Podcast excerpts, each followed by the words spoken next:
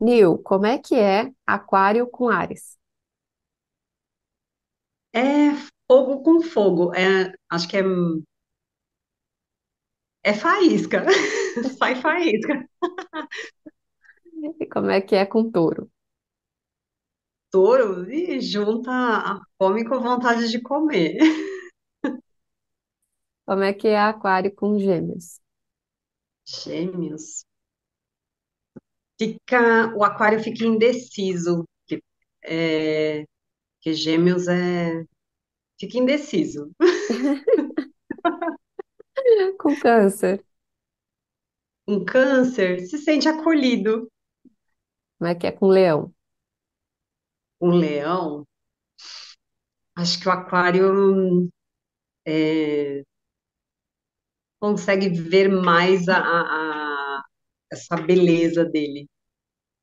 Como é que é com Virgem? Um virgem.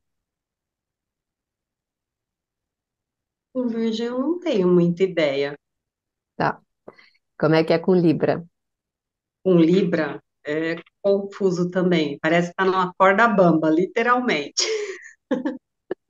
Como é que é com Sagitário? Sagitário é pura diversão. Como é que é com Capricórnio? É, é, como que eu posso dizer? Pesado e duro. E Aquário com Aquário? Aquário com aquário é uma inovação. E com Peixes? Com peixes, ai, é uma é um amor misturado com espiritualidade. Ah, legal. Obrigada, Nil. O aquariano, né? Eu, aquariana, eu me relaciono razoavelmente bem com o signo de escorpião.